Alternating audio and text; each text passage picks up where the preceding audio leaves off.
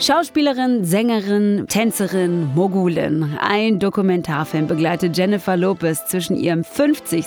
Leute, ich wiederhole es nochmal, ihrem 50. Geburtstag und dem wahrscheinlich wichtigsten Auftritt ihrer Karriere, nämlich dem beim Super Bowl 2020. Das intime Porträt einer Ikone, die mehr sein will als nur Gossipfutter. Jennifer Lopez, Halbzeit, heute im Netflix-Woche Podcast. Ein herzliches Willkommen auch von meiner Seite. Mein Name ist Matthias Kalle. Autor, Journalist und TV-Kritiker. Und mir gegenüber hat der Test 2 Moderatorin, Popkultur-Junkie und der einzige Mensch, mit dem ich bis zum Ende aller Tage diesen Podcast machen möchte. Und Matthias, ich möchte es jetzt gleich vorne wegschieben, Jennifer Lopez Fan. Das sollte man vielleicht wissen, wenn man den Podcast heute hört. Okay. Ich bin Jennifer Lopez Fan. Es gibt vieles, was ich an ihr kritisieren kann, vieles, was man ihr, an ihr vielleicht auch kritisieren muss. Aber ganz grundsätzlich bin ich Jennifer Lopez Fan und ähm, habe mich sehr gefreut auf Halbzeit und wurde auch nicht enttäuscht. Okay. Also Halftime, das ist ja das, worüber wir reden werden, seit letzter Woche draußen.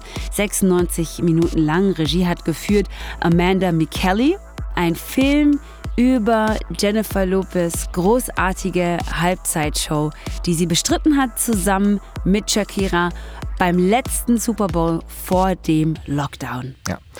Ich mag jetzt schon diesen Enthusiasmus, den du mitbringst und, und finde es auch gut, dass du gleich klar machst, du magst diese Frau, du magst ihre Kunst.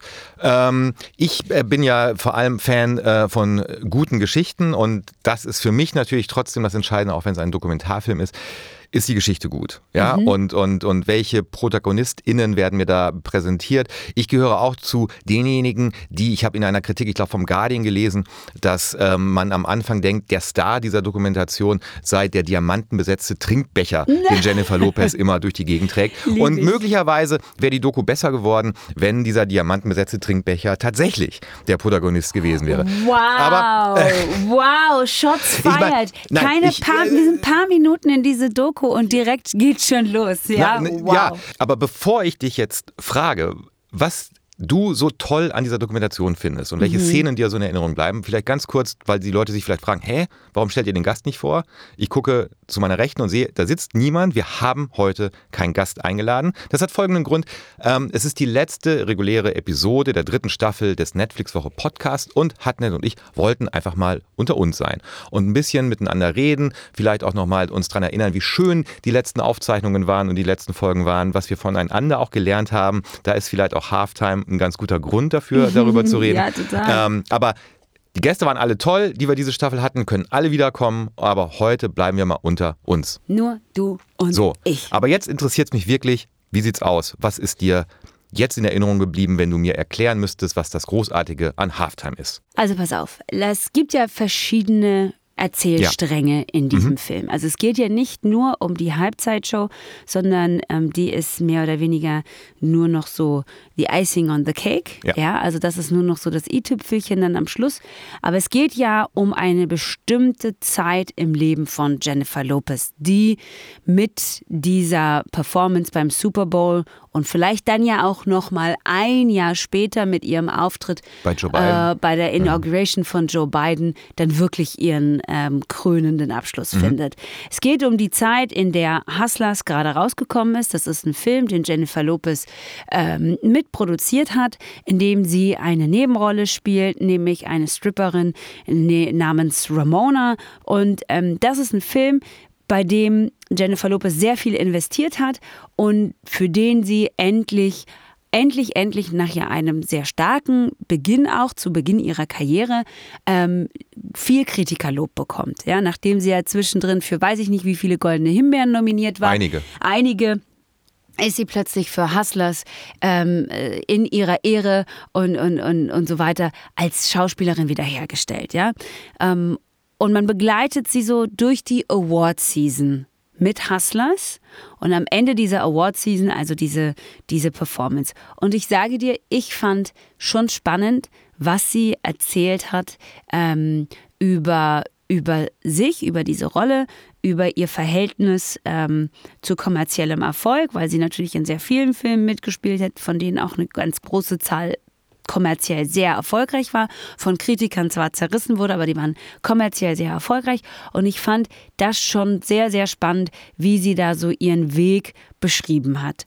Und es gibt diese eine Szene, ähm, das ist jetzt auch keine, kein Geheimnis oder kein Spoiler. Es gibt diese Szene, in der sie erfährt, dass sie bei der bei den Oscar-Verleihungen oder bei den Nominierungen nicht berücksichtigt wurde. Mhm. Und sie da so getroffen zu sehen, also wirklich traurig. Normalerweise lässt man sich das ja nicht anmerken. Ne? Oder auch wenn du bei einem Oscar oder bei, der, bei den Golden Globes verliert sie ja dann auch, ne? Die gegen, glaube eine großartige Laura Dern auch aus Marriage Story. Das war ohnehin eine absolute Macht, gegen die man ja, da in dem Jahr angetreten absolut, ja. ist. Aber ähm, sie verliert also gegen Laura Dern und lässt sich da ihre, ihre Enttäuschung natürlich nicht so anmerken, ähm, aber wird dann bei den Oscar-Nominierungen noch nicht mal berücksichtigt. Und in dem Moment ist man da so dabei und denkt sich so, Mann, scheiße. Mhm. Also das war, da, da habe ich richtig mit ihr mitgefühlt. Ja. Das fand ich schon, das hat mich sehr berührt. Ähm, und dann gibt es noch ganz viele Stories oder Momente in der Entstehung dieser äh, Halbzeitshow, die mich auch sehr berührt haben. Ähm, da eine gleich zu Beginn, als Benny Medina, ihr Manager und ähm, auch einer der Executive Producer, das muss man vielleicht auch dazu sagen, ja. einer der Executive Producer dieser Doku, ähm, sich hinsetzt und sagt, das war toll, dass Jennifer Lopez ähm, und Shakira diesen Zuschlag bekommen haben, da aufzutreten in dieses politische Klima in den USA, das gesellschaftliche Klima der USA hinein. Donald Trump war Präsident, das darf man nicht vergessen. So, es gab eine äh, sehr, sehr harte Einwanderungspolitik von äh, Donald Trump, bei der bis heute noch nicht ganz geklärt ist, ob das auch alles so legal war, ob ja. die, die Constitution alles ja. so hergibt. Ne? Ähm, und, und in diese Situation hinein wird also gesagt, Jennifer Lopez und Shakira machen, ähm, also zwei Latinx ähm, Künstlerinnen machen diese Halbzeitshow. Und Benny Medina sagt dann, das ist alles schön und gut und es ist auch ein wichtiges Zeichen, dass wir das machen, aber es ist eine absolute äh, Unverschämtheit ähm, dem, dem, dem Werk dieser beiden Künstlerinnen gegenüber, sie in die gleiche Zeit zu stopfen, die sonst ein Künstler oder eine Künstlerin alleine bekommt ja. oder eine Band alleine ja. bekommt. Das zwei Latinas, dann entscheidet man sich dann endlich mal diesen, diesen Headliner-Spot, also Latinas ähm, zu geben oder Mitgliedern der Latinx-Community zu geben und dann müssen sie sich den teilen. Das ist eine absolute Unverschämtheit, wo ich auch so dachte, ja, ja, fühle ich, weiß genau, was du meinst. Nach monatelangen Gerüchten ist Jennifer Lopez Auftritt bei der Super Bowl Halbzeitshow im Februar bestätigt. Doch überraschenderweise wird sie Verstärkung bekommen von Shakira.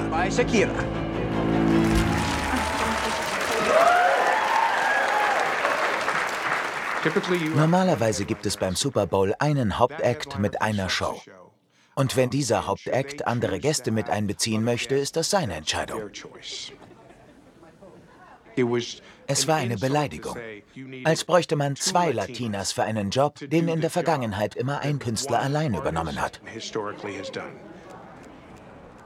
Also das sind so, wenn mhm. kann mich da schwer nur ja. kurz fassen, wie du merkst. Ich merke. Ja.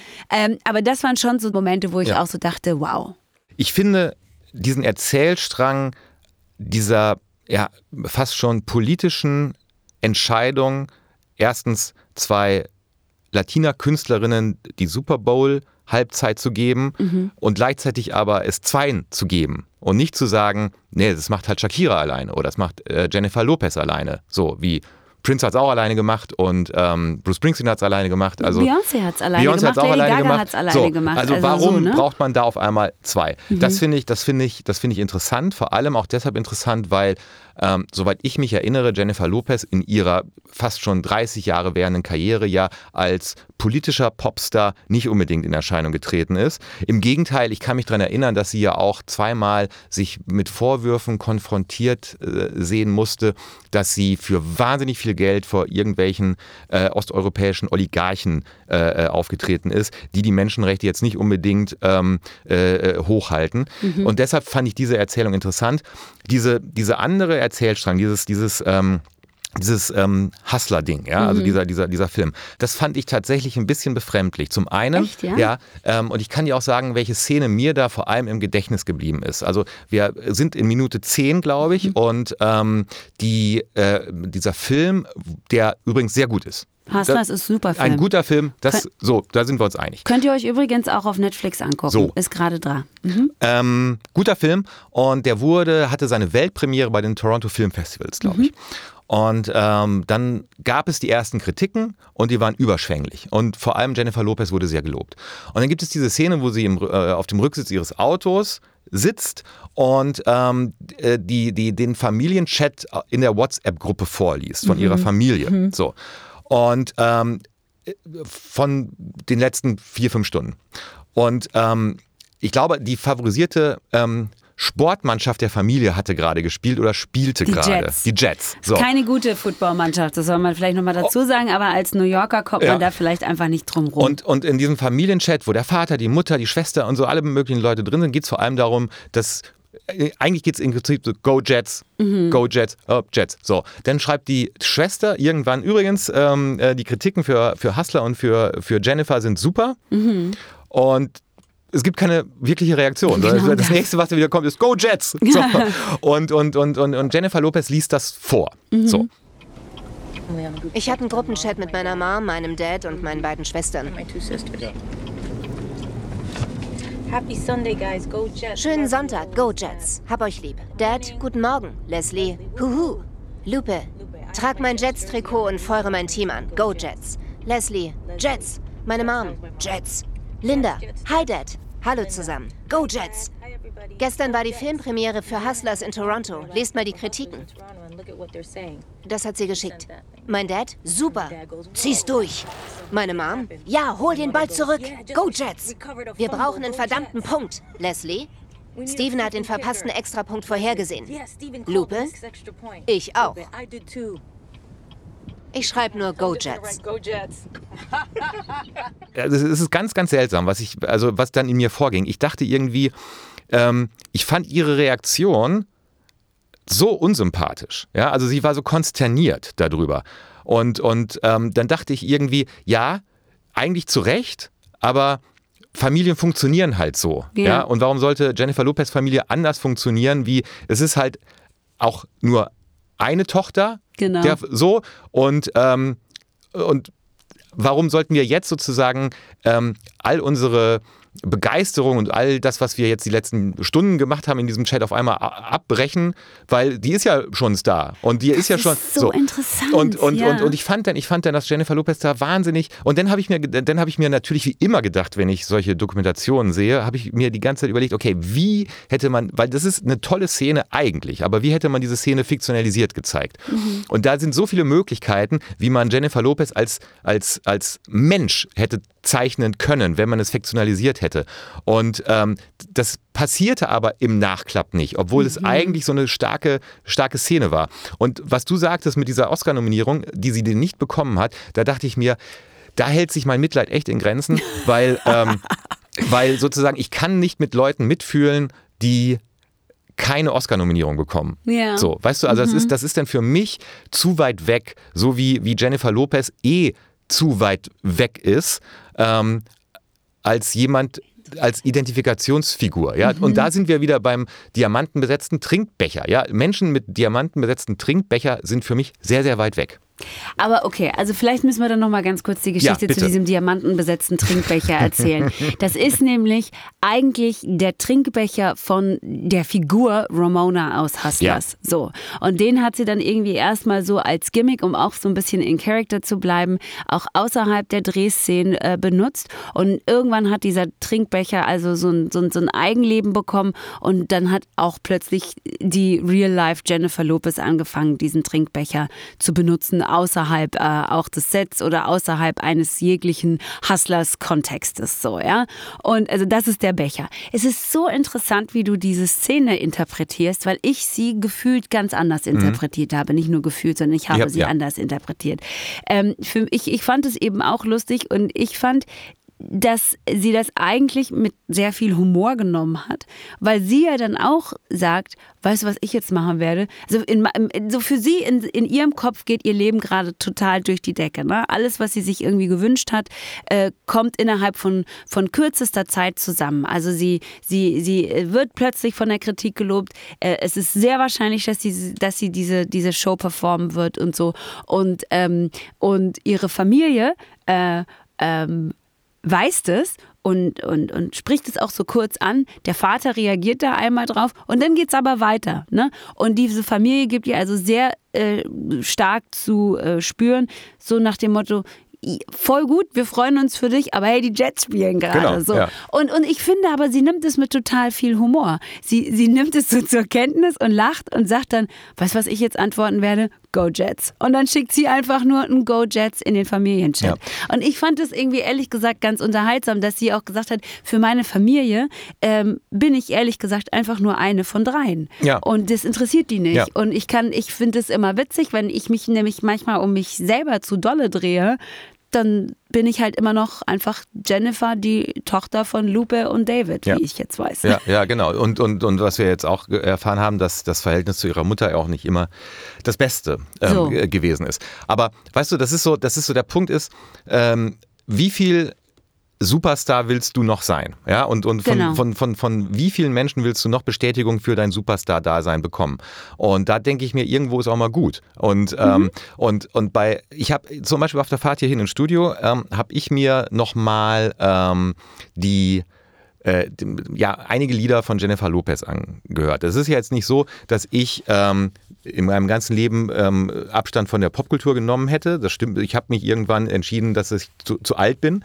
Und bei Jennifer Lopez war aber dann dieser interessante ähm, Effekt, dass ich vieles, was sie so Anfang der Nullerjahre aufgenommen haben, äh, hat, ähm, ich noch sehr, sehr, sehr gut kannte. Ja, mhm. auch vom mhm. Ausgehen her, auch von dem, was, was, was, was mhm. in Redaktionsräumen im Hintergrund lief, ihre äh, Zusammenarbeit mit Ja Rule, mit dem sie ja viele Singles gemacht hat und so weiter und so fort.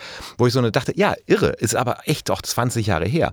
Und das war ja auch zu einem Zeitpunkt, wo sie unter anderem ähm, mit George Clooney und äh, Steve, äh, Steven Soderbergh ähm, Out of Sight gedreht hat. Mhm. Ein ganz toller Film, übrigens auch, ein ganz, ganz toller Film. Und wo, wo, wo man wie das so ist in der Popkultur, wo sie für drei, vier Jahre wirklich so etwas wie der größte Star der Welt war. Mhm. Und wo ihr alles auch gelang.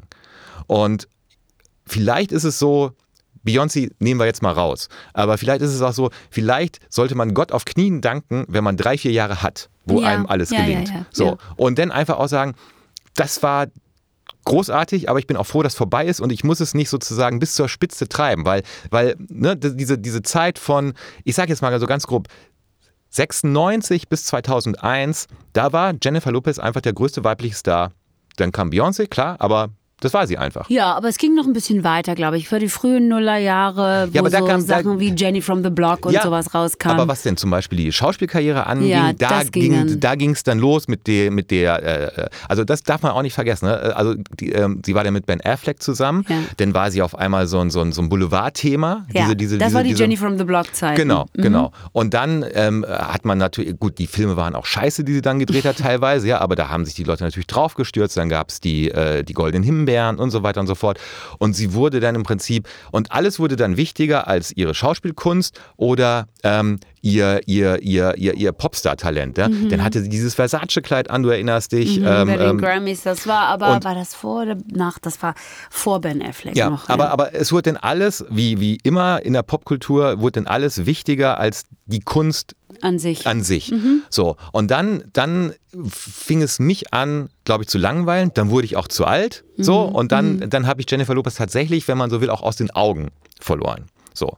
Und deshalb fand ich es so interessant, dass ich mich an diese Zeit, äh, Ende der 90er, Anfang der Nullerjahre, dadurch auch wieder zurückerinnert habe. Ich mhm. weiß nicht, mhm. wie es dir da ging, ob es, mhm. ob, oder ob, ob es denn dir zu nostalgisch war. Weil es gab ja auch diese, diese Ausschnitte, ähm, ähm, alte Fotos von, von, von, von, von ihr, als sie als Background-Tänzerin angefangen hat und so weiter mhm. und so fort.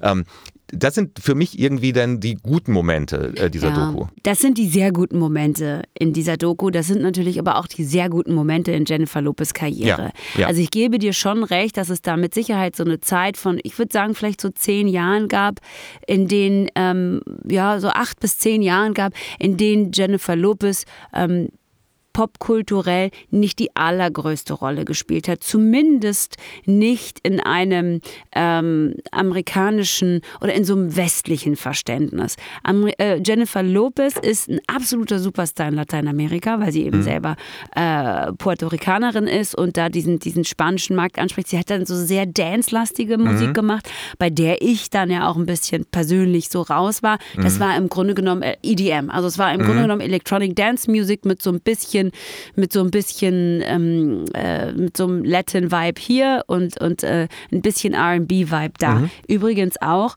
ähm, äh, also ich war da musikalisch raus, muss man aber natürlich auch sagen, zu den Songs, die zu ihren besseren gehören, die sind ja auch immer begleitet worden von durchaus berechtigten äh, Appropriation-Vorwürfen. Also man hat ja schon auch immer gesagt, in der Zeit, in der es gut lief für Jennifer Lopez, hat sie sich als Latina eigentlich auch sehr stark afroamerikanischer Kultur bedient. Ja, ja. Und das sind mhm. also die Vorwürfe, die man ihr auf jeden Fall machen kann, die ich ihr äh, auch machen würde. Und trotzdem war das Ergebnis nämlich das, was dessen dabei rauskam, war ja gut. Also so, ne? Aber das war auch, das war auch damals, diesen Zeitraum, das war ja auch der, der musikalische Zeitgeist. Ne? Also genau. Also das war, das war zu dem gleichen Zeitpunkt, als Destiny's Child groß wurden, als wir, als wir äh, großartige schwarze Produzenten hatten. Als äh, auch zum Beispiel so eine Künstlerin wie Pink noch RB gemacht hat. Ja, genau. Das haben die Leute ja, ja, ja auch immer auch vergessen. vergessen. Total. Das, äh, Pink hat mhm. ja auch mal mit RB angefangen. Also es war der Zeitgeist, es war so diese, diese, diese Rap war so larger than life. RB hat diese, diese Verbindung mit Rap und deswegen mhm. auch diese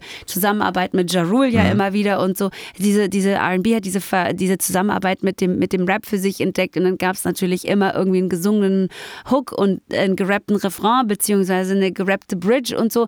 Ähm, also alles das war, waren ihre guten Zeiten. Wie gesagt, immer auch begleitet von diesen Appropriationsvorwürfen ja. und so. Und dann kamen ähm, die etwas schlechteren Filme und, und die, die vielleicht auch ähm, kommerziellere Musik, sehr EDM und so weiter und so fort. Und, und, und da habe ich sie auch ein bisschen aus den Augen verloren, muss ich ganz ehrlich sagen.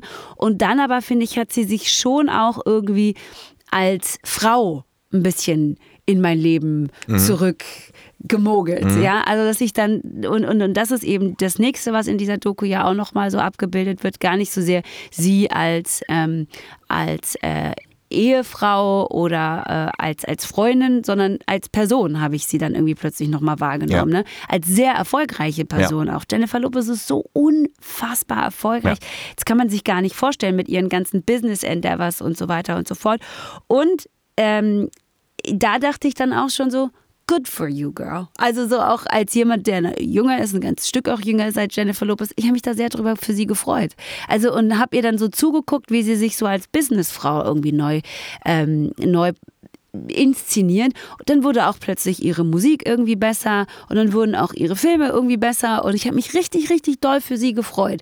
Es war aber nicht begleitet von diesem, ach, endlich Moment. Doch, ach, es gab auch schon so einen endlich Moment. Ich war so, endlich bekommt sie auch mal so diese, diese Aufmerksamkeit, die ihr ähm, zwischendrin, die, die zwischendrin von allem anderen ja. überlagert wurde. Wir müssen vielleicht äh, denjenigen, die, obwohl es seit einer Woche draußen ist, das noch nicht gesehen haben, noch mal ganz kurz erklären, ähm, wie ist der Spannungsbogen äh, dieser Dokumentation mhm. und was ist auch zum Beispiel der Unterschied ähm, dieser Dokumentation ähm, ähm, von zum Beispiel Homecoming von, von, von Beyoncé. Beyoncé. So, mhm. also weil du hast es schon richtig gesagt, wir haben eigentlich mehrere Erzählstränge. Es ist, ähm, es geht zum einen um diese Halbzeitshow des Super Bowls 2020, um die Vorbereitungen auch, um das Trainieren dafür und so weiter und so fort, auch um die, wie sie mit der NFL manchmal verhandeln ja, muss, verhandeln muss so. über das, was sie da eigentlich auf der Bühne abliefern will. Mhm. Und es geht tatsächlich, und deshalb heißt es Halftime, ja, also wobei wenn ich jetzt die, äh, diese Metapher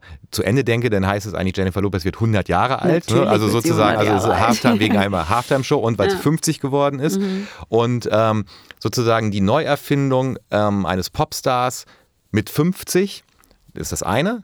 Ähm, und das andere ist halt diese, diese Halbzeitshow. Genau. Und die Frage, die ich mir beim Schauen gestellt habe, auch mit dem Eindruck noch von ähm, den anderen Dokumentationen, vor allem von Homecoming, der sich sehr konzentriert auf diesen Coachella-Moment ähm, von, von Beyoncé, will Halftime vielleicht zu viel erzählen in anderthalb Stunden? Das kann gut sein. Das kann gut sein. Ich finde ja auch, dass, dass das Genie von ähm, Homecoming eben das ist, dass vieles ähm, in der Abarbeitung eines Themas ja. abgedeckt wird. Also ja. man bleibt sehr stark bei der Vorbereitung zu diesem Coachella-Auftritt, kann aber anhand dieser Vorbereitung ganz vieles zeigen. So, das wäre unter Umständen auch möglich gewesen, vielleicht bei Halb, äh, bei Halftime, bei Halbzeit. Jetzt muss man aber natürlich sagen, dass Beyoncé Headliner bei Coachella war, ähm, an zwei Wochenenden, dann 60 Minuten oder glaube, weiß ich nicht, wie, wie lang so ein Headliner-Slot ja, geht, ja. wahrscheinlich irgendwas zwischen 60 und 120 Minuten, ja. Also das ist nochmal eine andere, eine andere Nummer, auch in der Vorbereitung als eine Halbzeitshow, die zwar von wahrscheinlich wesentlich mehr Menschen gesehen mhm. wird, die aber ganz grundsätzlich ja, auf wie viele Minuten ist äh, Jennifer Lopez gekommen? Es waren doch nur so sieben, sieben oder sieben so. Sieben oder ne? acht und dann genau. muss ja Shakira auch noch. Dann muss, ja. Genau, also ich glaube, die ganze Show sollte, durfte nicht länger als 14 Minuten dauern und die mussten sie sich 50-50 aufteilen. Also, der, also über, über die Vorbereitung für einen Auftritt, der am Ende sieben Minuten dauert, zu erzählen, weiß ich nicht, ob das möglich gewesen wäre. Und ich habe es jetzt aber als so verstanden, dass wir einfach Jennifer Lopez in, einem, in, diesem bestimmten Zeitpunkt, in dem eben so vieles zusammenkommt, begleiten. Und da passiert einfach wahnsinnig viel. Vielleicht auch zu viel, um es wirklich in anderthalb Stunden abdecken zu können. Aber ähm, es ist so ein interessanter Moment. Jennifer Lopez ist 50. Sie hat das erste Mal seit 20 Jahren einen Film draußen, der ähm, ähm, erfolgreich ist, an dem ihr sehr viel liegt und für den sie auch endlich vielleicht von KritikerInnenseite das Lob bekommt, dass sie äh, vielleicht auch schon mal an anderer Stelle verdient hätte, sie aber vielleicht an der Stelle ja auch bekommen hat. Nun, denn darüber kann man diskutieren. Aber nun hat sie diesen Moment und dann soll der auch noch gekrönt werden durch diesen Auftritt beim Super Bowl. Jedes Interview, das sie zu dem Zeitpunkt gibt, dreht sich ja nur darum, dass die ReporterInnen ihr die Frage stellen oder die JournalistInnen ihr die Frage stellen, wie fühlt sich dieser Zeitpunkt in deinem Leben an? Und ich glaube, das ist das Gefühl, was wir so bei Halbzeit vermittelt bekommen sollen. Ähm, und es ist aber unter Umständen, da gebe ich dir 100 Prozent recht, zu viel. Ja. Was ich so ganz interessant finde, ist so, und das ist, ähm, finde ich, glaube ich, zum Großteil ein gesellschaftliches Frauenfeindlichkeitsproblem, mhm. nämlich dass du ähm, tatsächlich diesen Punkt, Jennifer Lopez ist jetzt 50 und schau dir mal an, wie sie aussieht und schau dir mal an, was sie da auf der Bühne ähm, ähm, vollbringt. Ich meine, ähm, vor ein paar Tagen ist Paul McCartney 80 Jahre alt geworden. So. Und ich glaube nicht, dass in der Karriere von Paul McCartney dieses, äh, oh, aber gut gealtert. Äh, mhm. Oh, der schafft aber noch ähm, auf die Bühne ganz alleine zu klettern und so weiter und so fort. Also das wird, das wird im Prinzip nie, nie erzählt. Und bei, bei, bei, bei Frauen ähm, ist es immer so, als ob die Gesellschaft immer noch erwartet, naja, mit 40 können sie sich mal zurückziehen. Dann so. ist auch mal gut. So, und dann wird es immer als eine Sensation angegeben, dass sie ohne Krückstock auf diese Bühne raufkommen können. Aber weißt du, warum das auch so ein Moment ist? Also die, die, die Instagram-Videos von Jennifer Lopez 50 zum Geburtstag, die waren, die haben mir eine Woche lang Freude bereitet. Oh, guck an. Also das ist halt so das Ding, ne? Dass du, dass du ja gerade, du hast 100 Prozent recht, dass, dass natürlich die Erwartungshaltung an Frauen ab einem bestimmten Alter eine ganz andere ist als die an Männer. Äh, wie gesagt, was hast du gesagt? Wie alt ist Tom Cruise? Der ist verdammt nochmal 59 Jahre alt, als ich diese Fotos gesehen habe von, äh, ich glaube, Cannes, als die Weltpremiere von Top Gun ja, Maverick, war. Maverick war. Und ich dachte mir nur, okay, also wie, also ich habe noch zwölf Jahre, ja. dann bin ich da auch. Ja. Aber ich meine, Tom Cruise sieht jetzt noch jünger aus schon jünger aus als ich. Ja, und, und dann denke ich mir irgendwie, okay, ich bin auch kein Scientologe und Hollywood-Star, ich habe vielleicht auch nicht die Mittel, aber ähm, trotzdem, ich dachte denn, vielleicht ist es auch mein Beitrag, die Welt ein bisschen besser zu machen, dass ich mir jetzt einen wahnsinnigen Druck mache, dass ich mich vergleiche mit 59-jährigen Hollywood-Stars und sage, scheiße, scheiße, scheiße, ja. ähm, wie komme ich denn da jetzt hin? Ausgleichende Gerechtigkeit Absolut. meinst du, ja, weil Frauen genau. das seit genau. Jahrzehnten genau. machen so müssen. Ja, und dann ist aber natürlich auch immer wichtig nochmal zu sehen und ich glaube, das ist halt auch so eine Sache, die, die ähm, Halftime oder Halbzeit gut zeigt, ist, dass die natürlich vor allen Dingen die Zeit und die Ressourcen haben. Ja? Also das ist ja, das ist ja der einzige Job sozusagen ja. von, von, ja, äh, ja. von Tom Cruise mit 59 so auszusehen. Natürlich soll er dann auch noch ein guter Schauspieler sein, aber das ist ja ein großer Teil äh, seines, seines Berufes und ich glaube, das sieht man eben auch bei Jennifer Lopez, die dann da irgendwie, keine Ahnung, ewig Fittings hat und dann ewig in Haare und Make-up steckt, bis sie eben so aussieht, wie, wie sie, sie, aussieht, aussieht wenn sie auf dem roten Teppich steht. Und das ist auch übrigens eine, ähm, einer der besten Momente, auch zum Beispiel, weil wir jetzt schon darüber gesprochen haben, in Homecoming, wo man sieht, wie unfassbar schwer es war für Beyoncé nach der Geburt ihrer Zwillinge mit Homecoming dahin zu kommen, äh, wo sie dann war, als sie nach, ne, nach zwölf Monaten der Proben auf dieser Bühne stand und dann auch gesagt hat, das würde ich nie wieder machen. Ja. Das ja, war das Schlimmste, ich, ich was ich in ja. meinem ganzen Leben gemacht habe und das würde ich nie wieder machen. Ich weiß nicht, wie ich es geschafft habe. Ich habe es geschafft. Ich verstehe nicht, warum ich mir den Druck gemacht habe. Ich weiß auch nicht, wem ich da eigentlich was beweisen wollte, aber ich würde es auf jeden Fall nie wieder machen. Und das siehst du dann eben auch bei Jennifer Lopez, die für die Rolle der Ramona ja schon so krass an sich gearbeitet hat, weil sie eben da auch diesen Auftritt hat, der sehr leicht bekleidet ist. Der kommt gleich am Anfang des Filmes ist, wo sie sehr leicht begleitet, äh, bekleidet ähm, diese, diese Performance irgendwie von Ramona hinlegen muss.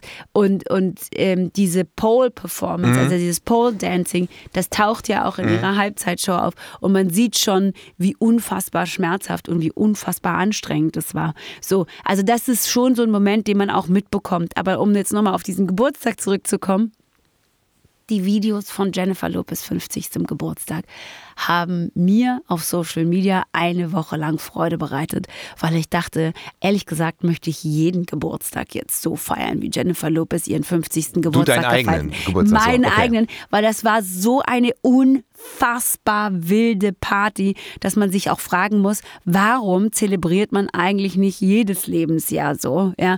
Und dann guckst du dir natürlich die Frau an und denkst dir, wow, wir müssen vielleicht auch noch mal darüber nachdenken, was wir von Frauen Frauen, die die Zeit und Ressourcen haben, ähm, erwarten, wie sie mit 50 aussehen, weil das natürlich in Anführungsstrichen eine normale, die durchschnittliche 50-Jährige nicht so aussieht wie Jennifer Lopez, das muss uns halt immer klar sein ja. und das müssen wir uns immer noch mal vor Augen führen. Das heißt mit anderen Worten, mhm. ähm, gibt es von dir auch eine Empfehlung komplett Empfehlung mit Einschränkung oder gar keine Empfehlung? Doch, es gibt, es gibt von mir eine, eine Empfehlung und zwar ohne Einschränkung. So, ich fand, ich fand, ich habe mir das sehr, sehr gerne angeguckt. Wie gesagt, ich weiß nicht, ob es daran liegt, dass ich Fan bin ähm, und, und ohnehin schon ein bisschen auch mit ihrem Weg vielleicht nochmal vertrauter bin als jemand, der gar kein Fan ist. Ähm, und, und deswegen freue ich mich. Ich konnte sehr mit ihr mich identifizieren, was auch so ein bisschen diese Immigrant Story angeht, die sie immer wieder erzählt, wo sie so ein bisschen mit sich hadert. Was ist sie denn nun? Ist sie Amerikanerin? Und jetzt ist sie plötzlich in, in, den USA, wo sie irgendwie als Amerikanerin gar nicht mehr so sehr wahrgenommen wird oder, oder andersrum sich da nicht mehr zu Hause fühlt und so. Also, diese, diese Struggles, die habe ich schon 100 Prozent nachvollzogen. Und ich muss auch sagen, ich habe mir die Halbzeitshow vor jetzt zweieinhalb Jahren angeguckt zu Hause. Ich bin extra wach geblieben, weil ich das super fand, dass zwei Latinas, die es jetzt machen, ähm, darüber nachzudenken, ob das eigentlich den beiden fair gegenüber ist. Auf die Idee bin ich noch nicht mm. mal gekommen. Mm. Ne? Und deswegen bin ich selber erstmal mit einer Ohrfeige in diese Doku gestartet, dass ich dachte, wie bin mhm. ich eigentlich nicht dazu gekommen, das zu hinterfragen? Ja, ja. So, und, ähm, und, und, und dass, dass sie da dann irgendwie verstanden hat, dass das der Zeitpunkt ist, auch als komplett unpolitische Person ähm, zu verstehen, dass ein, dass ein äh, Latinx-Body immer politisiert wird und dass das jetzt vielleicht der Zeitpunkt ist, das auch dann irgendwie in der Öffentlichkeit zu tragen, diese Verantwortung zu übernehmen und zu sagen, ich singe da jetzt auch auf Spanisch und so. Das war, war, super. Für mich war das toll. Ich war das toll. Ich fand auch super, mit welcher, mit welcher Vehemenz sie durchgesetzt hat, dass sie diese Käfige behalten darf. Einfach richtig gut. Ich hatte ich hatte, ich habe das im Zug geguckt. Man muss noch dazu sagen, ich war da kurz bevor ich meine Tage bekommen habe. Ich war hoch emotional und saß im Zug und habe zeitweise geheult. So, so war das.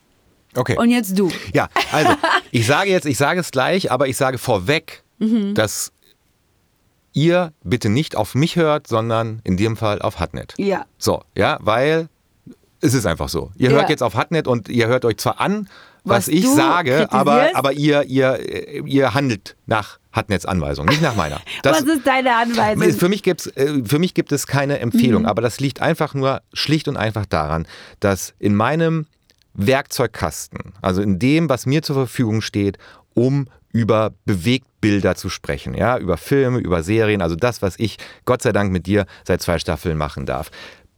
In meinem Werkzeugkasten fehlt das Werkzeug, um über diese Art von Dokumentationen entsprechend zu sprechen. Das, was ich habe, nämlich dieses, diese, diese Glauben an Fiktionalität, mhm, dieses, mhm. dieser, also dieses Nicht-Glauben an Wirklichkeit oder an Abbildung von Wirklichkeit, mhm. sondern meine, mein, mein Hang zu Wahrhaftigkeit, von der ich glaube, dass es nur durch fiktionale Geschichten erzählt werden kann. All das, mit dem ich einigermaßen vernünftig über Stranger Things reden kann, über Peaky Blinders oder über was wir noch alles gesprochen haben in dieser Staffel, das funktioniert nicht. Ja, das funktionierte bei Kanye West auch nicht, mhm. das funktioniert hier auch nicht. Deshalb kann ich nur sagen, es ist nicht für mich gemacht. Es ist mhm. nicht für das gemacht, weshalb ich diesen Job habe, eigentlich so, aber ich habe mich trotzdem wahnsinnig gern jetzt wieder mit dir unterhalten und wieder wahnsinnig viel gelernt. Und deshalb sage ich, von mir kann es deshalb keine Empfehlung geben, da mhm. bin ich ehrlich. Mhm. Aber ich glaube auch, dass du recht hast und dass sich ähm, all die Hörerinnen und Hörer, die das jetzt sich anhören, danach handeln sollten, was du gesagt hast und mich ignorieren sollten. so.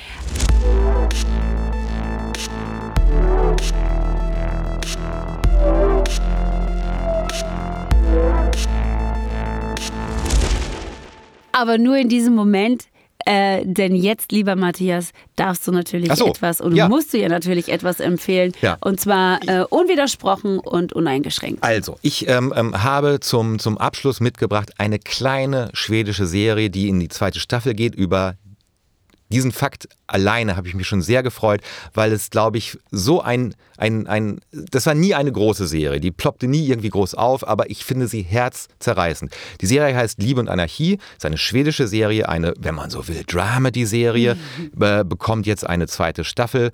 Ähm, seit ähm, vergangener Woche ist sie auf Netflix zu sehen, die erste Staffel natürlich auch. Äh, jede Folge ist relativ kurz, 30 Minuten. Worum geht's? Äh, es geht um Sophie, eine, äh, ja, eine sehr ambitionierte Beraterin, die sozusagen in der Blüte ihres Lebens steckt und ähm, einen, einen kleinen schwedischen Buchverlag beraten soll, der zwar sehr künstlerisch ambitioniert ist, aber finanziell läuft es nicht so gut. Und sie wird dort eingestellt, um diesen Verlag auf Vordermann zu bringen, ähm, ist mit einem Arschloch verheiratet, hat trotzdem so zwei ähm, so Madita-Kinder, äh, äh, wohnt auch in einer unfassbaren Wohnung und ähm, in diesem Verlag ähm, arbeitet auch Max. Max ist der IT-Experte, ist ungefähr 19, ja, und, ähm, und halt so ein, so ein Tu nicht gut, also so ein richtiger Slacker. Also früher, wir haben früher Slacker gesagt. Sagt man das heute noch? Ich weiß es gar nicht. Sagt man, man, sagt, man sagt immer Slacker. Also könnt ihr googeln. Ähm, also jedenfalls so ein Slacker. Und es geht los, dass die beiden sich so foppen ja, mhm. und, und sich so gegenseitig Aufgaben stellen. Mhm. Ja? Also der eine sagt dem anderen eine Aufgabe und die muss er erfüllen. Und ähm, das ist der anarchistische Moment. Aber wie es halt so ist, irgendwann merken doch die beiden, man ist sich aneinander zugeneigt und ähm, es kommt zum Äußersten. Es ist eine ganz feine, ganz großartige Liebesgeschichte. Der Altersunterschied spielt natürlich eine Rolle. Sophie ist wesentlich älter als dieser Max, kommt von ganz woanders als dieser Max. Und ähm, das wird aber ohne, äh, nee, das wird mit so viel Humor und mit so viel Liebe zu den Figuren erzählt. Und das hat jetzt eine zweite Staffel bekommen. Mittlerweile ist Sophie geschieden von diesem Arsch, ist wirklich ein Riesenarsch und ähm, versucht mit Max jetzt ein, ein, sich ein Leben aufzubauen. Da geht vieles gut, da geht auch vieles schief. Das ist wieder mit dem gleichen tollen Humor und mit dem tollen Tränen äh, erzählt wie die erste Staffel schon. Liebe und Anarchie, Staffel 2 bei Netflix. Das lohnt sich auf jeden Fall. So, hat nett. Was das hast du noch? toll, das klingt toll. Ja, das, das ist ganz toll. Es ist ganz, ganz toll. Zauberhaft. Es ist das gucke ich mir ganz, sofort an. Ganz, ganz toll. Du, ich habe äh, gedacht, wenn wir jetzt schon ähm, so im Doku-Fieber sind, ja. dann äh, bringe ich noch eine Doku mit, oh. die ich wirklich allen, allen empfehlen würde. Weil während ja Halftime so einen popkulturellen Moment ähm, abgebildet hat, hat Gladbeck einen zutiefst oh, ich möchte, ich weiß gar nicht, ich weiß gar nicht, beschämenden Moment eigentlich ähm, in, im, im, im Journalismus nochmal äh, mir vor Augen geführt, den ich zwar mitbekommen haben könnte, mhm. aber irgendwie aus welchen mhm. Gründen auch überhaupt nicht mhm. präsent mehr hatte. Ich wusste, dass sich sehr vieles in der Gesetzgebung auch ähm, in, verändert hatte nach diesem Moment, aber ähm, warum eigentlich, das hatte ich nicht so richtig parat. Und zwar geht es um die Doku Gladbeck. Ähm, 1988 spielt das Ganze. Ähm, Hans-Jürgen Rösner und Dieter Degowski überfallen in einem Einkaufszentrum ähm, in Gladbeck rennt fort eine deutsche Bankfiliale. So, die Polizei wird gerufen, die Bankräuber, die, die verbarrikadieren sich da in diesem Gebäude und es wird stundenlang verhandelt und sie wollen 300.000 D-Mark und ein Fluchtfahrzeug, das bekommen sie und sie nehmen zwei Geiseln, ähm, zwei Bankangestellte und, und fahren erstmal los. So, und es ist schon sehr verstörend zu sehen, wie diese Situation an dieser Bank in Gladbeck läuft. Ähm, aber die dann noch weiter auf ihrer, man muss eigentlich sagen, Kamikaze-Tour zu begleiten, die ja dann irgendwie durch komplett NRW zum Teil dann noch äh, in die Niederlande führt und wieder zurück nach Deutschland. Das ist schon sehr verstörend und zwar verstörend, weil alles zu jedem Zeitpunkt von ähm, Journalisten begleitet wurde und zwar auf eine Art und Weise, die es vorher und auch hinterher Gott sei Dank nicht gab. Diese Journalisten waren nämlich ganz nah an den den Entführern und Bankräubern dran. Ähm, die haben live berichtet. Die, ähm, also Rösner und Degowski haben Interviews gegeben, ähm, so völlig unbehelligt, ohne Zugriff. Und du guckst dir das 30 Jahre später an und denkst dir, was um Himmels Willen passiert da und wie konnte das alles so weit kommen? Das Interessante an dieser Doku ist, dass sie ausschließlich aus Originalmaterial besteht. Also man wartet vergeblich auf irgendwelche Talking Heads, die das dann nochmal so für einen ähm, einordnen, die das vielleicht aus einer heutigen Perspektive nochmal irgendwie äh, kontextualisieren, die dann sagen, naja, und damals war das dann so und dann ist dann auch noch parallel dies und jenes gelaufen, sondern wir als ZuschauerInnen sind eigentlich komplett alleingelassen mit den Bildern, die damals im Fernsehen zu sehen waren, mit den Bildern, die aber auch zum Teil nicht zu sehen waren. Wir hören als Sound ähm, nur den Polizeifunk. Äh, wir haben Original-Footage aus, aus einer Tankstelle, wo die Überwachungskamera mitgelaufen ist und den Kassenbereich so filmt und erfahren, wie dann da der Krankenwagen gerufen werden muss, weil einer der Bankräuber und Entführer auf einen 14-Jährigen geschossen hat und den auch ähm, am Ende, der dann auch am Ende diesen Verletzungen ja. erliegt und so. Also wir sind da in, in diesem Geschehen und ähm, quasi alleine mit dem, was wir da gucken. Und das macht schon viel mit einem. Das macht natürlich mit mir viel als Journalistin, dass ich mir denke, sag mal, also das, das ist doch moralisch und ethisch komplett verwerflich. Und du merkst natürlich auch in der Berichterstattung, wie dann immer wieder, ähm, keine Ahnung, zum Beispiel so eine Sabine Christiansen äh, von vor 35 Jahren dann auch erklärt, warum man sich dann dazu entschlossen hat, doch diese Bilder zu zeigen. Offensichtlich wurde da hinter den Kulissen sehr viel darüber diskutiert, was man jetzt machen kann und was eben nicht. Aber man hat sich dann doch immer für die sensationalistische Variante entschieden und das fand ich dann schon wirklich beschämend. Also das war schon heftig. Ist eine tolle, tolle, tolle Doku. Ähm, 54 Stunden hat das Ganze gedauert. Du siehst die Zeit immer wieder mitlaufen. Gladbeck seit zwei Wochen bei Netflix eine große Empfehlung. Ja. Ganz toll. Ich ungesehen schließe ich mich an, ähm, weil ich dir jedes Wort glaube. Ich ähm, bin ja so alt, dass ich mich tatsächlich daran erinnern kann. Ich war 1988 13 Jahre alt mhm. und ähm, wie, wie, wie fassungslos das, das, das gesamte Land war in einem Ausnahmezustand Zustand, weil man live bei, ähm, bei Schwerverbrechen äh, dabei sein konnte. Und es gibt nicht wenig Boulevardreporter, die sich damals für immer an dem Journalismus versündigt haben.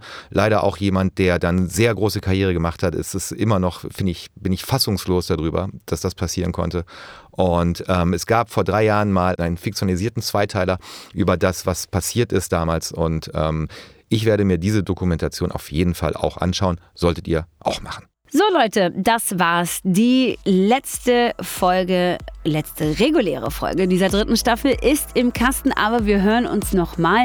Matthias und ich freuen uns nämlich auf dein Namensvetter Matthias, nämlich Matthias Brandt, der zum Start der Serie King of Stonks nochmal bei uns sein wird und zwar in einem ganz exklusiven Netflix-Woche Talk. Wir freuen uns sehr darauf. Bin gespannt, ob er das Gebiss mitbringt, was er bei King of Stonks trägt die ganze Zeit. ich hoffe nicht. Ja. Bis nächste Woche. Macht es gut. Tschüss. Ciao, ciao.